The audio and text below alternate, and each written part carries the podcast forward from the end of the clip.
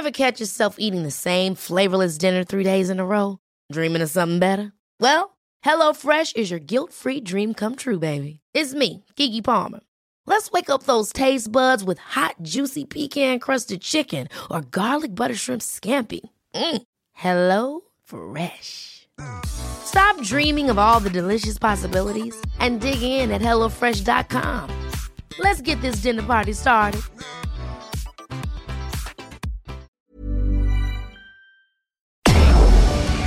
Tarde a tarde, lo que necesitas saber de forma ligera, con un tono accesible.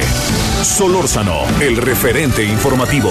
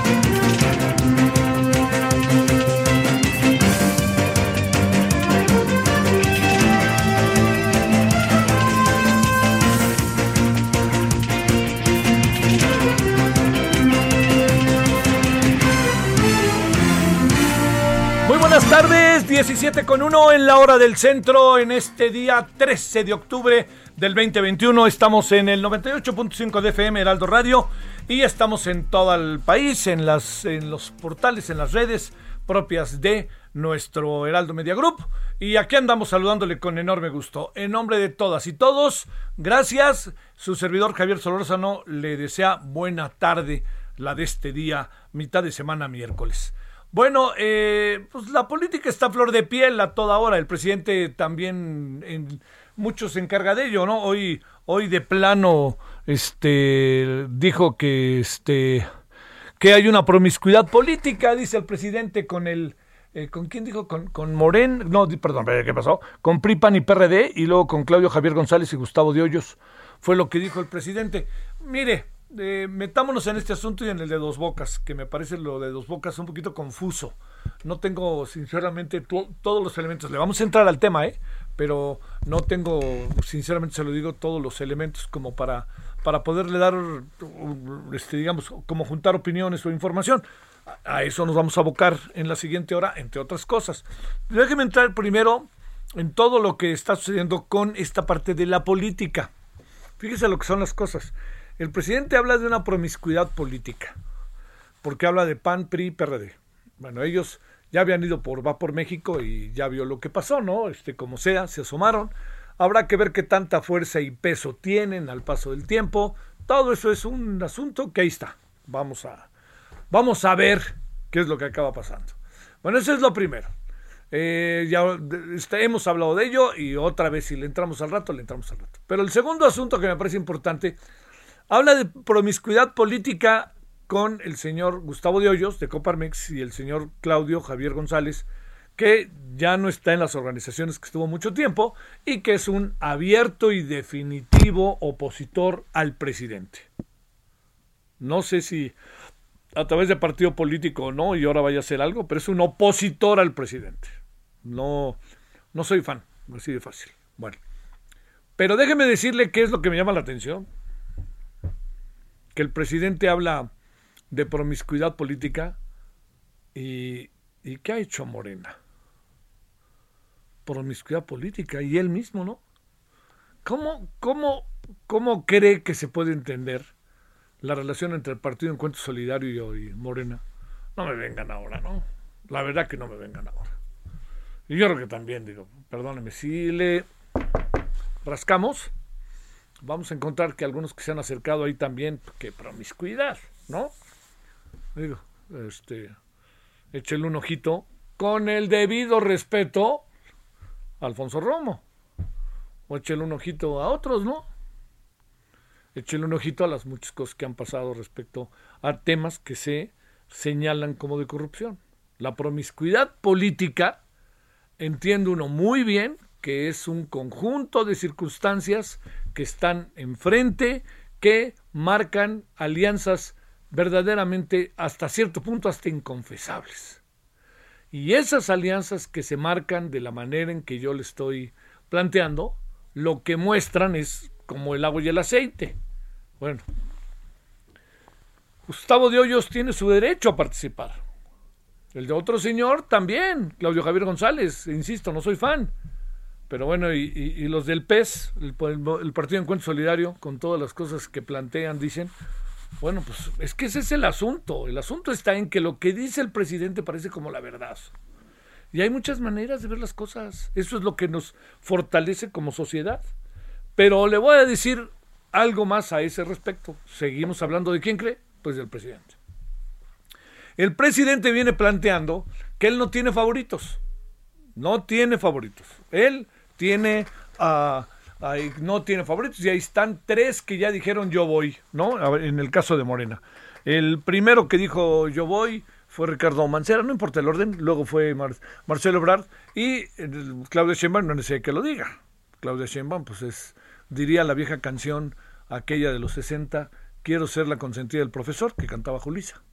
Pero lo que sí le quiero decir es que en el caso de Claudia Sheinbaum, aunque el día que no tiene favoritos, yo creo que es, está, yo creo que es a, quien perfila el presidente. Y no lo digo como algo peyorativo, está en su derecho y está en su derecho como integrante del partido. Pero no vengan a decir ahora que lo que sucede es que no tiene favorita, porque el problema con Claudia Sheinbaum es grandote. Porque si al final del sexenio las cosas con el presidente no acaban cerrando como el presidente quiere, uno del uno, uno un damnificado una damnificada será quien fuera candidato de Morena. Y quien fuera candidato de Morena, que va a ganar, ella o él, el gran asunto es qué va a hacer con su gestión. ¿Se queda en la misma o se mueve para un lado o se mueve para otro lado? ¿Qué hace? ¿Mantiene lo que el presidente ha hecho cuando su balance final del sexenio pudiera eventualmente ser desigual o dónde se mete? Es, es, eh, es algo eh, es algo muy importante. Es algo que, créame, no, no, me, atrevo a decir, oiga, no, no es tan sencillo. No, no termina en un asunto que pudiera tan fácilmente definirse por la voluntad del presidente. Si el presidente termina tambor batiente, yo le voy a decir algo, ¿eh? Yo sé que otra vez me llevaré una que otro recuerdo familiar. A mí me encantaría que el presidente acabara tambor batiente porque querrá decir que al país le fue bien. Pero si al país, si al presidente le va bien al final, pues realmente quien gane va a decir yo para qué cambio el rumbo, vamos a seguir así y vamos a fortalecer esto y lo otro. Pero como hay indicios, no va a poder ser tan sencillo el proceso de final, porque hay muchas cosas que están pendientes y hay una variable, como se están haciendo las cosas, y otra variable que para que el presidente logre algunas de las cosas que quiera necesita tiempo. Pero hay otra variable, ¿eh? la primera que dije, y esa variable es que no necesariamente se están haciendo las cosas como son o como las que deberían de hacerse para tener en lo inmediato una posibilidad distinta de país. Y no se ve todavía, ¿eh? Más bien se ve que nos estamos agarrando del chongo un o nos, alguien nos asusa y nosotros somos quien somos para que estemos del chongo un día sí y otro también. Bueno, todo esto lo planteo porque aunque el presidente diga que no tiene favoritos, sí lo tiene. El gran asunto es cómo puede llegar a esa parte final, porque estamos en el cerca lejos, como diría Placésamo, estamos lejos, cerca, ¿no? Salía ahí ese programa de, de, este, de, Plaza Sésamo, ¿no? Para explicarle a los niños qué significaba estar cerca y qué significaba estar lejos. Estamos lejos al 2024, pero estamos cerca, porque hay muchas cosas que pasan ahora que van a definir ese escenario. Entonces ya llevamos un rato, desde que entró el presidente, lo que iba pasando iba a terminar en el 2024 y terminará el que llegue en el 2030. Híjole, de aquí al 2030 yo creo que ya no estamos. Pero como sea, lo que sí le quiero decir es que pues así funciona. Este, es la ley de la vida. Cuando uno nace es muy difícil entenderlo, pero uno va a morirse. Entonces aquí, cuando empiece el sexenio, va a acabar. Y si el sexenio no acaba en los términos en los que el presidente nos dice optimistamente diario que va a acabar, va a acabar no va a consolidar su proyecto y van a llegar otros y se lo van a quitar. ¿Y sabe qué? No estoy pensando en Va por México, ¿eh? estoy pensando al interior de Morena que aparezcan fuerzas que digan, ustedes no van a apoyar, pues yo voy por acá. Y adiós, que les vaya bien. Es muy probable. Porque si quieren meter a fuerza a alguien que no va al final a tener todos estos elementos para poder fortalecer un proyecto, un nuevo proyecto o un proyecto alternativo en función de lo que esté acabando el sexenio, pues ahora sí que vamos a ver cómo le hacemos, ¿no? Todo esto se lo cuento porque hay una insistencia de, que el presidente tiene perfilada a Claudia Sheinbaum. Y yo no creo que sea una insistencia necia, es una insistencia en función de lo que el presidente dice, hace y los escenarios que están enfrente de nosotros. Eso es lo primero. Y lo segundo es que yo no veo con ningún ánimo al señor Monreal y al señor Ebrard para que digan ellos lo que usted diga. ¿Qué horas son? Las que usted diga. ¿Quién es la candidata? La que usted diga. Porque además van a meter el asunto en una encuesta y por más que digan lo que digan los de Morena, las encuestas para Morena al interior de Morena son un dolor de estómago y generan incertidumbre. Bueno, todo eso se lo planteo porque hoy fue tema por aquí, por allá y acuya. Y bueno, una cosa más para cerrar, para irnos ya con la información. Eh, hay hay eh, otro tema ahí que anda dando. Hoy estuvimos en la Cámara de Diputados, ahí en San Lázaro, con el canal del Congreso, y déjeme decirle que alcanzo a apreciar allá en la Cámara de Diputados, en el canal del Congreso, eh, que no, que no, no, los, el, tema de la reforma eléctrica tiene muchas maneras de verse. Yo, todos sabemos que el PRI es la clave, ¿no? Pero le voy a decir, ¿eh? hay muchas maneras de verse todo lo que tiene que ver con el este con, la reforma eléctrica. Hay muchas voces confrontadas, ¿eh? Y si hablan todos los de Morena, también podría haber ahí este, voces que no están de acuerdo con el proyecto. Vamos a ver, vamos a ver, hay que leer el proyecto. Hoy vamos a volver a hablar del tema, porque pareciera como que hay, dos bandos así, que esto me parece terrible, quienes dicen sí y quienes dicen no. Yo digo, quienes dicen sí o no, muestren sus razones. Y quienes dicen sí o no, busquen la manera de establecer la posibilidad de que haya entendimientos, aunque no le gusten al presidente. Bueno, por lo que dijo, ¿no? Monreal y luego lo que dijo el propio presidente. Bueno, eso es parte de lo que tenemos el día de hoy. Hay muchas otras cosas. Hoy en la noche va a haber curso intensivo de sufrimiento porque El Salvador se le va a poner enfrente a México con bastante fuerza eh, en estos asuntos de intimidación extracancha que son muy dados a hacer allá el aficionado del Salvador cuando juega México. Si jugaran contra México, si, si como juegan contra México, jugaran contra otros equipos, El Salvador hace tiempo hubiera calificado a otra vez a un mundial. ¿eh? Es que se les va la vida contra México, auténticamente. Yo espero que las piernitas de nuestros honorables jugadores, que no son piernitas, son piernotas, pues no se no tiemblen y que hoy jueguen bien y que sea un partido que además inquieta porque eh, ya sabe que es singular la forma en que el presidente Bekele está haciendo las cosas en su país, allá en El Salvador, pero pues el, el aforo para el estadio son 30 mil personas y parece que van a entrar 33 mil. Eso le dice que cuidado con coronavirus, no olvidemos las cosas que pasan. Bueno, y también otro asunto deportivo que está padrísimo, padrísimo. Hoy termina el béisbol en la serie de Dodgers contra San Francisco. Ahí es a ganar 3 de 5. El que ganó el primer juego fue Julio Urias. El segundo, el primero. El segundo, el segundo, el segundo, sí. ¿Y sabe qué hizo el manager de los Dodgers? Pues vámonos con él otra vez. Va hoy a pichar en el quinto juego, que por cierto es en San Francisco ahí es donde ganó el primero. Bueno, vamos a ver, vamos a ver. Dos buenos eventos deportivos en los cuales participan mexicanos. Y este, como últimamente nos ha ido bien, nos sentimos los muy, muy, porque al Checo Pérez le fue bien. El domingo jugó bien la selección, a Julio le ha ido bien. Entonces, este, a Paola Longoria volvió a ganar un torneo. Entonces, vamos a ver qué pasa. Bueno, aquí andamos agradeciéndole que nos acompañe. Estamos entonces en el día miércoles 13 de octubre, Heraldo Radio, 98.5 de FM en la Ciudad de México, 17.14 en hora del centro. Solórzano, el referente informativo.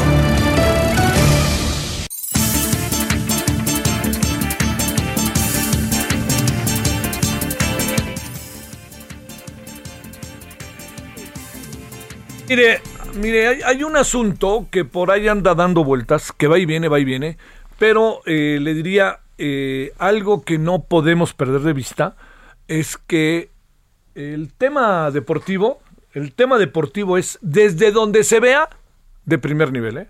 Que haya gente que no lo quiere ver de primer nivel o si haya gente que lo quiere ver de primer nivel, esa es otra cuestión. Bueno, le quiero decir que está con nosotros Beatriz Pereira, que andas estrenando, Beatriz, serie allí en Sin embargo, ¿verdad? Ah, sí, Javier, hola, ¿cómo estás? Sí, allí en Sin embargo, al aire, ahí estamos con un programa los lunes de 8.30 a 9.30 de la noche para que nos acompañen, por favor. ¿Estás de acuerdo en que me excusarás de no escucharlo porque yo tengo un programa a las 9 de la noche, entonces este no podré ser así como de los meros meros en tu proceso de, de, audiencia, así que no me catalogues, pero no me catalogues mal. Lo puedes escuchar después, Javier, ahí queda este, el, testigo. Ajá, y cuando tengas un ratito, cuando estés en la caminadora o cuando te estés ejercitando, ahí le echas uno, una oreja. Bueno, a ver, fíjate, antes de cualquier cosa de lo que traes ahí en tu agenda, desde hace tiempo, por cierto, Beatriz Pereira, déjame preguntarte, uno, ¿cómo le va a ir hoy a Julio Urias? Julio Urias hoy tiene que salir a ganar para demostrar por qué tiene un lugar importantísimo en la rotación abridora de los Dodgers y porque como no ha perdido desde el 21 de junio, de verdad que sí, el señor Murphy tendría que ser muy malo para que hoy Julio cargue con su primera derrota desde junio, Javier. El señor Murphy, ¿por qué? Pues el de la ley de Murphy. Sí, claro, te entiendo. Oye, pero déjame decirte también algo, este, se juegan todos los mameyes, como diría el viejo queridísimo Manuel Seide, ¿no? No, no, no, por supuesto, este, a ver, Javier, Julio Urias hoy tiene que guiar de la manita a los Dodgers a seguir con vida para tratar de meterse a la serie de campeonato y tratar de refrendar ese título que obtuvieron el año pasado, nada menos que de la mano de Julio Urias y de Víctor González los Dodgers. Entonces, si hoy Julio Urias saca la casta y hace lo que sabe hacer, que los Dodgers vayan abriendo la cartera, ¿eh? Porque le van a tener que dar más de lo que se merece en un contrato. A ver, y cuando hablas, vamos a partir optimistamente que le vaya bien hoy, ¿cuánto se abre la cartera? ¿Cuánto tiene que abrirse? No, sé, Javier, pero sí ya tiene que entrar a las grandes ligas de los grandes contratos, ¿eh? O sea, este, ya sabes, de esos que son arriba de los 60, 70 millones de dólares. ¿Va a ser Cy Young? No, no va a ser Javier.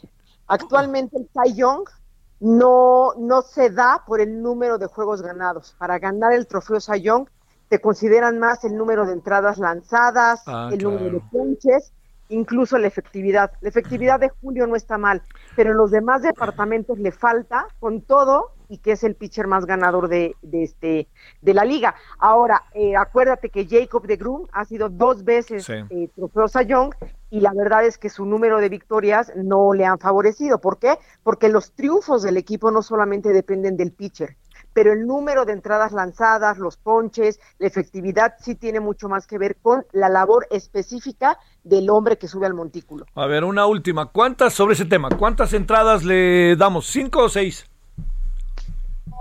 Contras. Pues yo la verdad es que le daría seis mínimo, Javier. Sí, yo también. Yo pensaba, pensaba hasta en siete, tú dirás.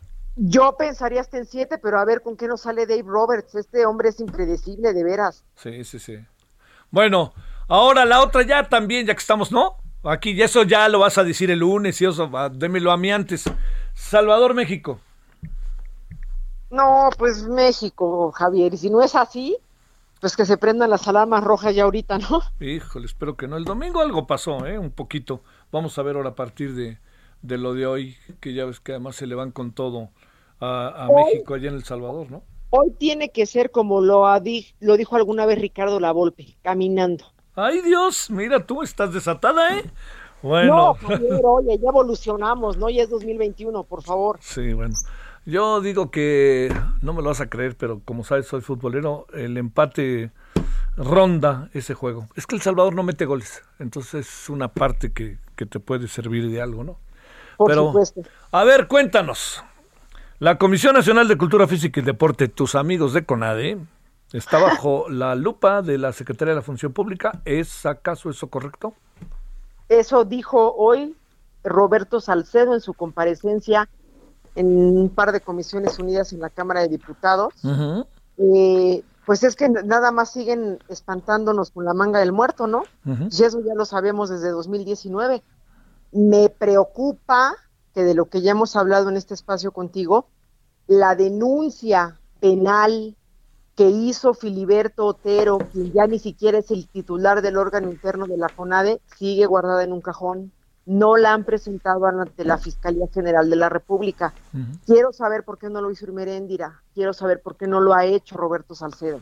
O sea, ya que dejen de espantar con la manga del muerto, porque los que están ahorita en el órgano interno de control de la CONADE no han hecho más investigaciones, ni más auditorías, ni nada, las tendrían que hacer, pero por lo pronto que saquen lo que ya está resuelto, que le quiten el polvito ese expediente que esté ahí, lo lleven a la fiscalía y que comiencen a procesar a los funcionarios que tan impunes se sienten, Javier, que ahorita el tal Arturo Contreras ya regresó a trabajar a CONADE, cumplió su suspensión administrativa de seis meses, lo cambiaron de área, y ahora está ahí en la subdirección de cultura física. Israel Benítez, que es el máximo portador de los actos, de, orquestador de los actos de corrupción en la CONADE, va todos los días, se presenta ahí, es el brazo derecho de Ana Guevara, aunque no tengo un cargo. Trabajará gratis, me cuesta trabajo creerlo.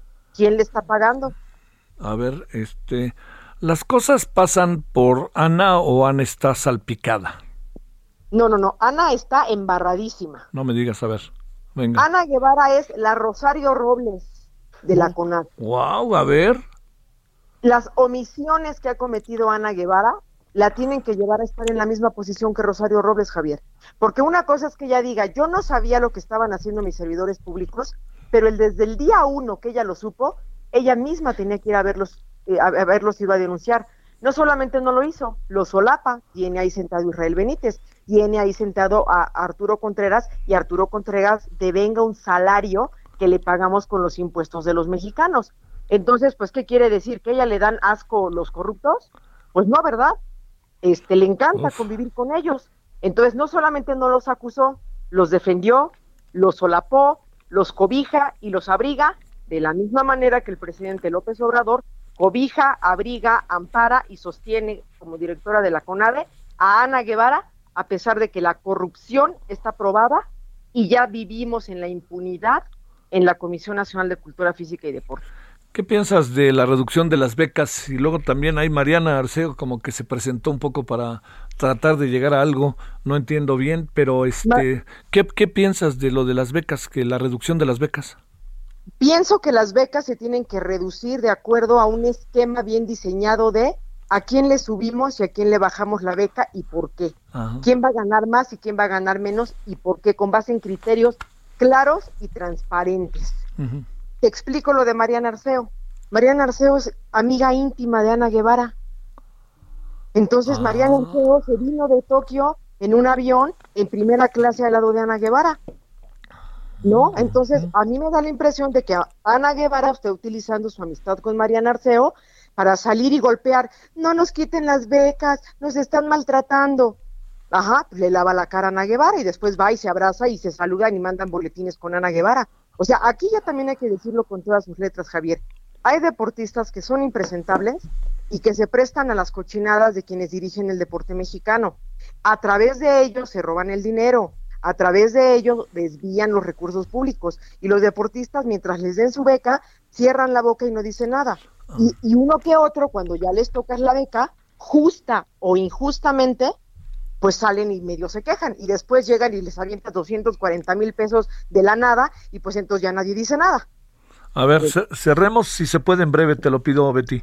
El tema de qué tanto todo esto que está pasando realmente está afectando al desarrollo del deporte? Si no hay un cambio de timón rumbo a París 2024, las medallas que se ganaron ahora se van a ganar el mismo número o a lo mejor una o dos menos en París 2024. O lo entienden ahorita y dan ese golpe de timón y cambian, o el deporte se sigue pudriendo. Que lo decidan ellos. Oye, ¿qué piensas del tema? Rapidito, a ver, 10 segundos. ¿El Comité Olímpico también está hecho un desastre o no? ¿El Comité Olímpico qué? ¿Está hecho un desastre también o qué? El mexicano, no, pues es que ahí ya se están peleando la diputada María José Alcalá. Es que lo increíble es, Javier, cómo tienen una cola tan larga que les pisen y siguen enquistados en una posición o en otra y los mismos con sus hierros siempre siguen dirigiendo el deporte mexicano. Las cosas no van a cambiar así nunca. Sostiene Pereira. Gracias, mi querida Betty. Un abrazo, Javier. Hasta luego. Oye, es buenísimo el libro, ¿eh? Es una maravilla ese libro de Sostiene Pereira, ¿eh? El pelotero, que por favor lo compren, vayan a la fila. Ahí está el stand de proceso. Adiós. El referente informativo regresa luego de una pausa. Estamos de regreso con el referente informativo. En el referente informativo le presentamos información relevante. Vacunación contra COVID no se delegó, fue un trabajo colectivo, asegura Claudia Sheinbaum. Pamela, causa derrumbes e inundaciones tras tocar tierra en Sinaloa. Ken Salazar, embajador de Estados Unidos en México, dice, tenemos una responsabilidad juntos para combatir al crimen y narcotráfico. Tras 19 largos meses, Estados Unidos reabrirá sus fronteras terrestres para viajes no esenciales desde México y Canadá. Los adultos mayores en México pueden ser beneficiarios de la pensión del bienestar. El apoyo lo pueden obtener las personas mayores de 65 años y consiste en un monto de 3.100 pesos. Solórzano, el referente informativo.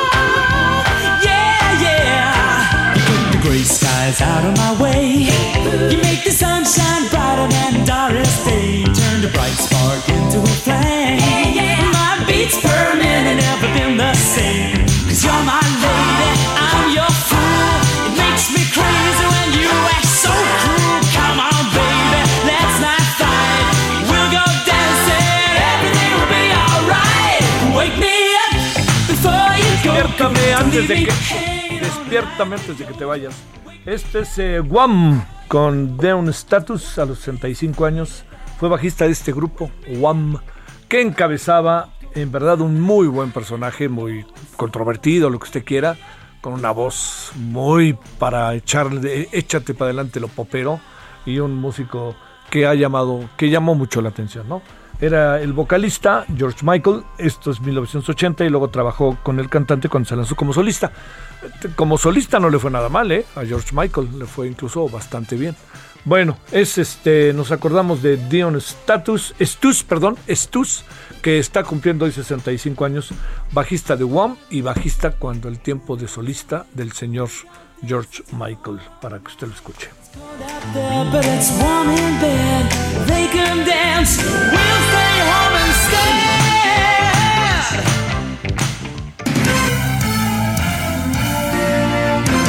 Esperamos sus comentarios y opiniones en Twitter. Arroba Javier Solórzano.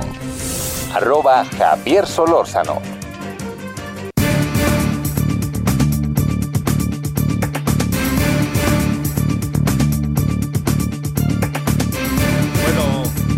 Insisto, no, no para perder de vista, aunque ya lo hayamos conversado hace ratito con Beatriz Pereira, con Betty, la, esto que, la, Comisión Nacional del Deporte está bajo la lupa ¿eh? de la Secretaría de Función Pública, bajo la lupa. Y otro asunto que también quería este, eh, plantearle, eh, bueno, que ya se va a abrir la frontera.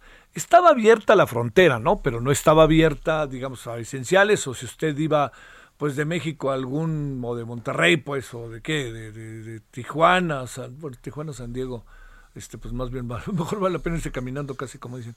Pero bueno que estaba que iba de algún punto del país a Estados Unidos y podía ir no tenía que presentar su el primer momento su vacuna o su prueba y ahora ya es vacuna más prueba. Pero lo que le quiero decir es que ya a partir del 20 de noviembre, cada 21 de noviembre se estuvo discutiendo, se discutía, bueno, antes, si se abría la frontera México, Canadá, Estados Unidos o no, o se esperaba uno más, ya está abierta. Supongo que tiene que ver con el fin de año también, ¿no? Que este que también ya hay como elementos para tener cierto control, cierto control, no otra cosa. Pero eso se lo quería contar y también le quería contar que este, que la Ciudad de México se asegura superó ya a ciudades como París, Nueva York, Madrid y Tokio en cuanto a la cobertura de vacunas contra COVID. Eh, el gobierno local informó que el avance del Plan Nacional de Vacunación al 3 de octubre se ubica entre las ciudades con más alta cobertura. Puede ser, puede ser, puede ser, pero habrá que ver cómo está todo el país, todo el país, todo el país. Bueno, 3.17 con 35 en la hora del centro. Muchos temas que se condensan o se, se, se conjuntan en el sector energético, ¿no? Electricidad, energía y agregaría otro, ¿eh? También para tomar en cuenta lo que pasó desde ayer y hoy allá en Dos Bocas. Le hemos pedido a Fluvio Ruiz Alarcón, analista del sector petrolero, pues eh, conversar con él, intercambiar opiniones, saber cómo se ven las cosas y todo esto, pues. Bueno, querido Fluvio, ¿cómo has estado? Muy bien, mi queridísimo Javier, y tiene razón, así como decía Octavio Paz que hay instantes que condensan eras, parece que sí estos días están muy condensados en el sector energético. Sí, qué bárbaro. A ver, vamos a entrar por lo de Dos Bocas. Eh, sí. Un grupito, dice tu amiga, tu amiga Rocío Nale. Este, la ICA dice que no son trabajadores de la ICA este, uno los ve perfectamente uniformados. Claro, y este ese uniforme anaranjado es distintivo de quienes laboran con las, con las contratistas de Pemex, eso lo sabe todo el mundo. Bueno, a ver, ¿qué, decimos? Y luego parece que hay una persona muerta, balazos, pero es un grupito, es una lucha entre dos sindicatos, es lo que dice el presidente. ¿Tu amiga Rocío Nale tiene razón cuando dice que es un grupito y que ya está resuelto el asunto? Ah, yo creo que es triste escuchar desde un gobierno que se pretende izquierda este tipo de calificaciones, porque quienes hemos sido militantes siquiera muchos años, pues sufrimos esa estigmatización, ¿no? Desde, si participabas allá en las luchas eh, eh, por abrir causas democráticos en los ochentas, lo primero que te lanzaban eran, eh, son unos cuantos, ¿no? De ahí consignas eh, clásicas como la de no somos uno, no somos cien y el resto, ¿no? Entonces, creo que más allá de, de, estas descalificaciones. Habría que ver, no tengo yo elementos para saber exactamente si eh, pareciera, ¿no? En, alguna versión que el origen del conflicto es que no se han cubierto a cabalidad las prestaciones que ICA se comprometió con sus trabajadores, en particular el pago de, horas extras, ¿no? Eso pareciera ser. Bueno, eso, eso se tendría que, verificar y no importa si a tres o a cuatro o a dos mil se les, se les queda, se les ha quedado de ver, habría que hacer este, con precisión cuántos, y allí pues habría que esperar la, la intervención de la Secretaría del Trabajo fundamentalmente, ¿no? Creo que hoy sale un por, por ahí recibí en un WhatsApp este un comunicado de ICA que dice justo eso, ¿no? Y que pues les paga muy bien y que todos son felices y que por supuesto la clase obrera va al paraíso, ¿no? Este, ¿no? Que como aquella clásica italiana, yo diría pues siquiera, no, ya a veces parece que lo único que uno puede esperar de oye, de Jean María de Jean María Volonté, ¿te acuerdas?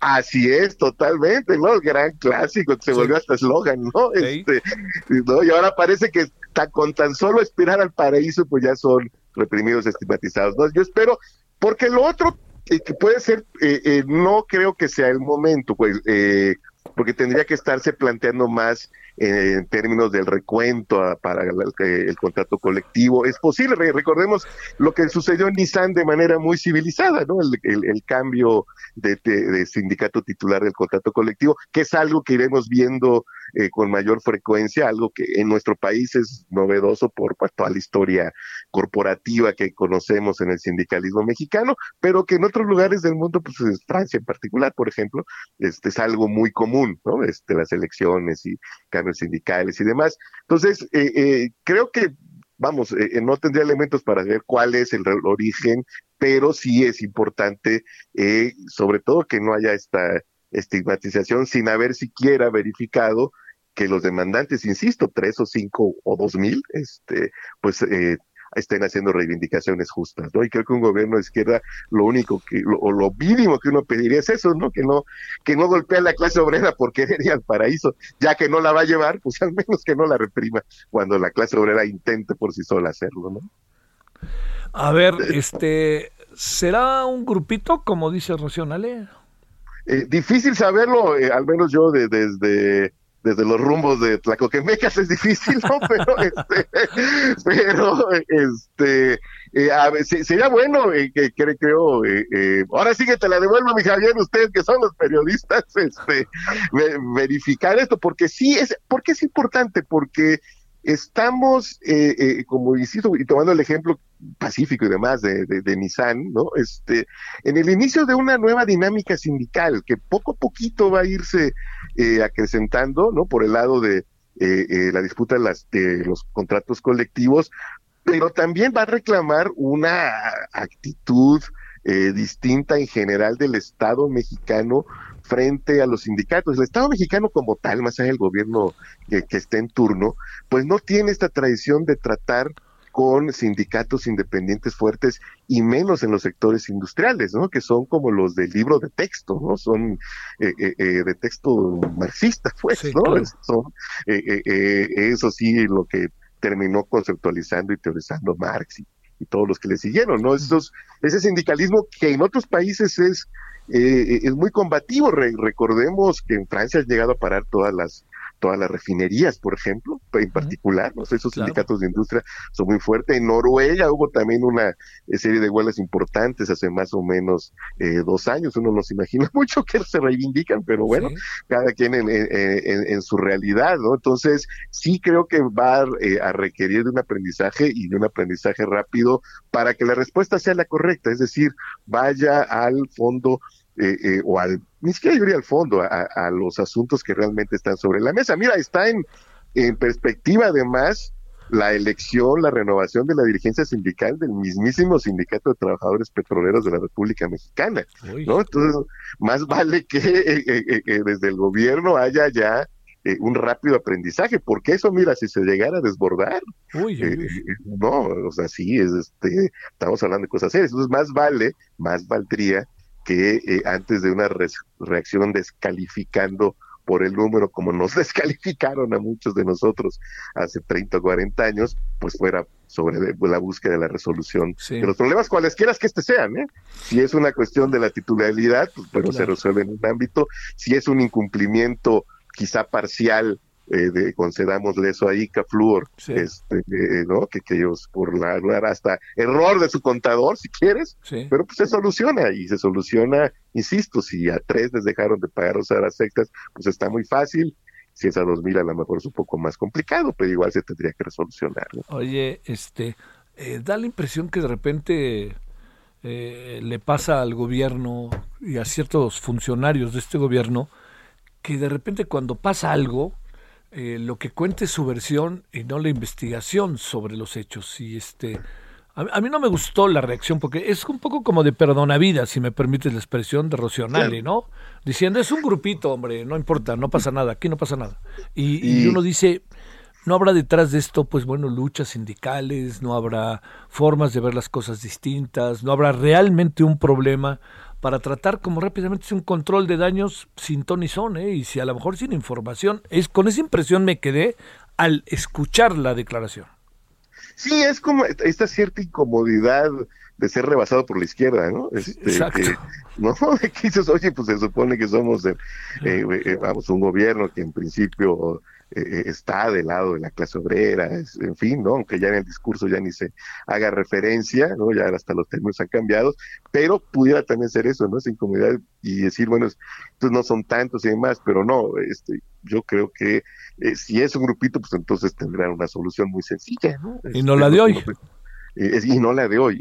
Eso es, porque luego ya, mira, una vez que entras a esa espiral y justificas ese tipo de, de reacciones, pues ya eh, te puedes este, dirigir a escenarios eh, eh, pues mucho más complejos. ¿no? y además hay muchos escenarios al mismo tiempo. Esto le puede brincar al tren Maya y le brinca a un lugar, a otro lugar, y para qué quieres.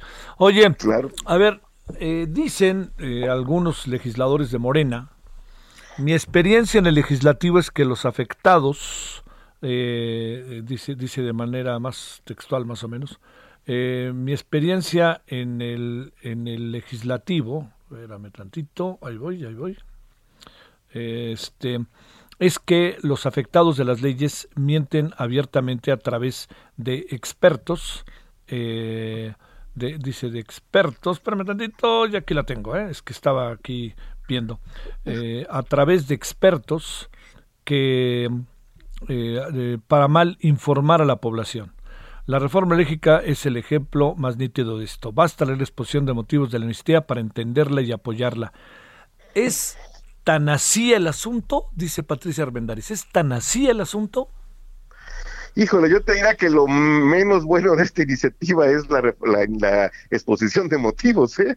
O sea, yo, eh, como comentábamos la, la, semana pasada, yo sí eh, si me preguntaras, yo te respondería parafraseando a Georges Marchais, el viejo dirigente comunista francés, yo estoy globalmente a favor. ¿No? lo, lo, lo, mejor que tiene esta iniciativa es la recuperación de, la, de una efectiva rectoría del Estado en el conjunto de la industria eléctrica, que sin duda es estratégica para cada nación, ¿no? Y creo que platicábamos la semana pasada, cada nación decide en función de su historia, de su trayectoria institucional, cuáles son las modalidades que mejor le acomodan para eh, garantizar la rectoría del, del Estado eh, en la industria eléctrica, pero sin duda es una industria estratégica.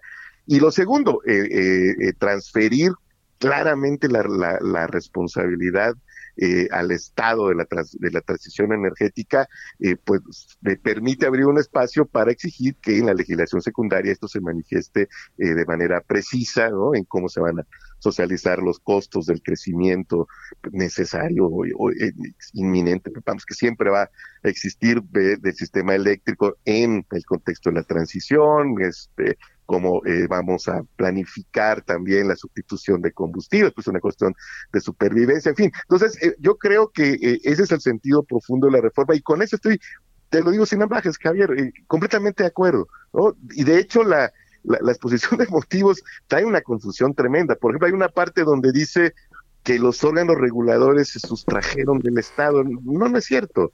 Eh, ah, curiosa y paradójicamente, pareciera que eh, eh, se asumió esta aseveración, que también es falsa, de, la oposición en el sentido que los órganos reguladores eh, son contrapesos del Ejecutivo. No, no son ni lo uno ni lo otro. La ley claramente dice que sus regulaciones tienen que hacerse en coordinación con la CENER y en función de la política energética del gobierno en turno. No podría ser de otra manera, ¿no? Este, porque el sufragio efectivo, que es la fuente de legitimidad máxima de una república, pues está en el Ejecutivo Federal, que se constituye así. Entonces, eh, creo que hay confusiones, por ejemplo, también eh, la justificación del eh, que se genere al menos siempre el 54% se basa en que toda la, capacidad instalada de la Comisión Federal de, de electricidad corresponde al 54% de la demanda. Eso querría decir que todo el año tendrían que estar funcionando absolutamente todas las plantas de la comisión. Eso es materialmente imposible. Empezando porque las hidráulicas, las hidroeléctricas, pues no pueden funcionar todo el año. O sea, este, eh, hay una regulación que también tiene que ver con las necesidades eh, agrícolas y están en función de las temporadas de lluvias. Entonces, de entrada, eso no se puede, ¿no? Entonces, eh, tendrías que generar con un mayor costo porque entrarían plantas de CFE que utilizan combustible, que utilizan carbón, que es más caro eh, generar. En fin, creo que eh, eh, lo más que defender una, la verdad, exposición de motivos con muchísimos errores conceptuales, me parece que lo rescatable, insisto, es esta idea profunda, es, son esos objetivos y a partir de ahí modificar ya en la que es propiamente eh, la iniciativa de, reforma, lo que haya que modificar, ¿no? O sea, yo insisto en que no se ha establecido claramente un diseño institucional para la transición de un modelo a otro.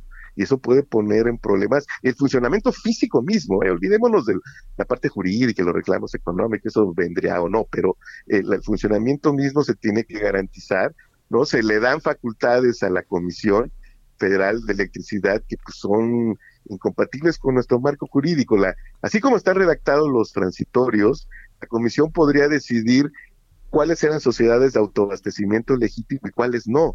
Eh, eh, eso no se puede, o sea, eso tiene que ser resolución de un tercero que le diga a la comisión, oye, pues esta sí es legítima o ilegítima, sobre las bases que sean, ¿no? Y discutemos si son válidas o no, pero que la propia comisión decida, eh, este, pues le daría facultades de poder judicial, ¿no? Francamente, ¿no? Entonces, eh, y, y, vamos, y por último, esta parte de las tarifas, ¿no? Las, hoy, hoy suena muy bien en general a la gente porque dice, bueno, con un gobierno, pues sí, pues yo estoy también de acuerdo, eh, vamos, lo creo perfectamente, que eh, está preocupado porque las tarifas no suban más allá de la inflación, pues se podría esperar que las tarifas efectivamente no subieran, pero el costo de generación sí. Hoy el gas está al triple de lo que estaba un año.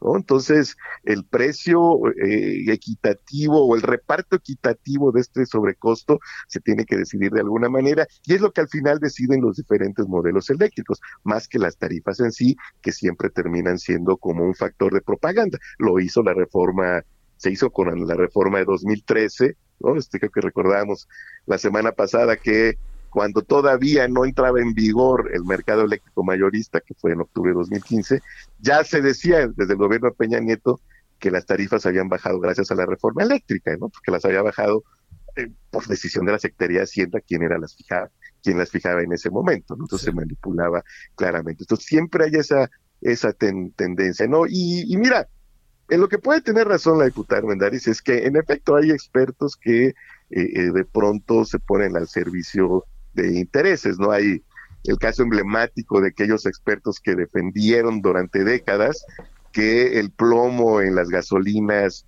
eh, no agregaba eh, este ningún peligro adicional a la salud, que más allá de eh, la existencia o la proliferación natural del plomo, ¿no? Durante décadas sí hubo quienes trataron de sostener eh, esa hipótesis, o aquellos que combatieron al doctor Mario Molina también sobre los, los efectos en, la, en la capa de ozono de, algunas sustancias. Entonces, sí los hay, pero yo creo que por fortuna eh, también yo espero haya la posibilidad pues de debatir más o menos serenamente lo que sí propone la iniciativa porque también del otro lado eh, eh, hay que decirlo ¿no? desde la oposición se le endilgan eh, a la iniciativa cuestiones que no trae, ¿no? O se pintan escenarios catastróficos, sí, sí, sí, sí, ¿no? Que en el extremo pueden ocurrir con cualquier modelo eléctrico mal manejado, ¿no? Este, si recuerdas los, el proceso de apertura a la inversión privada en el sector eléctrico siempre estuvo acompañado del fantasma de los apagones, ¿no? Y decían, este, si no se abre el sector eléctrico,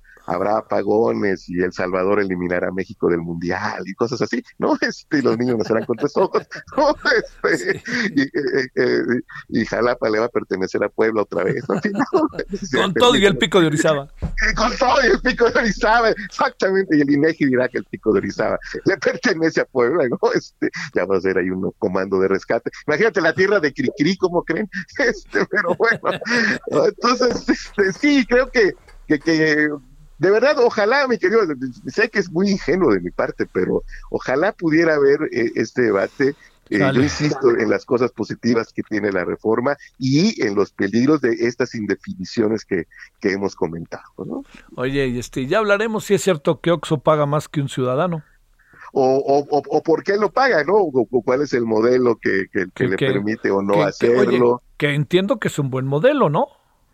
Es un, es un modelo que, que es justo lo que le llama la iniciativa el autoabastecimiento legítimo. ¿no? Este, y, y, eso tenemos que ir viendo. Mira, hay muchísimos modelos en el mundo. Es más, en Estados Unidos, casi que cada estado tiene su propio modelo. Hay muchísimas empresas públicas en Estados Unidos, ¿no? Porque hay muchos mitos y es importante discutirlo, porque fíjate nada más, eh, eh, muy brevemente y muy rápido, para mostrar cómo lo importante, hasta dónde pega un modelo y no.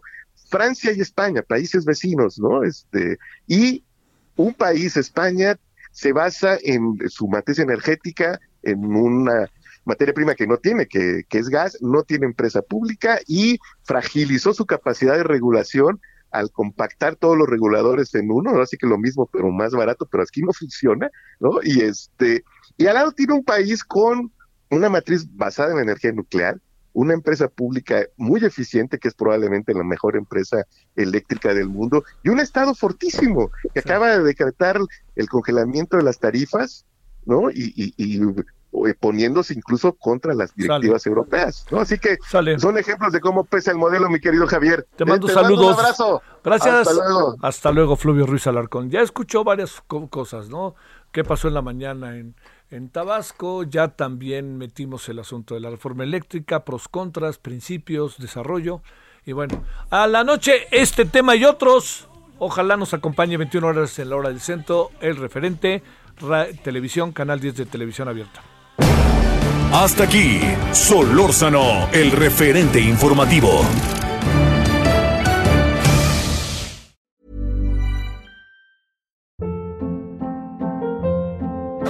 Hold up. What was that? Boring. No flavor. That was as bad as those leftovers you ate all week. Kiki Palmer here, and it's time to say hello to something fresh and guilt-free. Hello Fresh. Jazz up dinner with pecan-crusted chicken or garlic butter shrimp scampi. Now that's music to my mouth. Hello Fresh. Let's get this dinner party started. Discover all the delicious possibilities at hellofresh.com.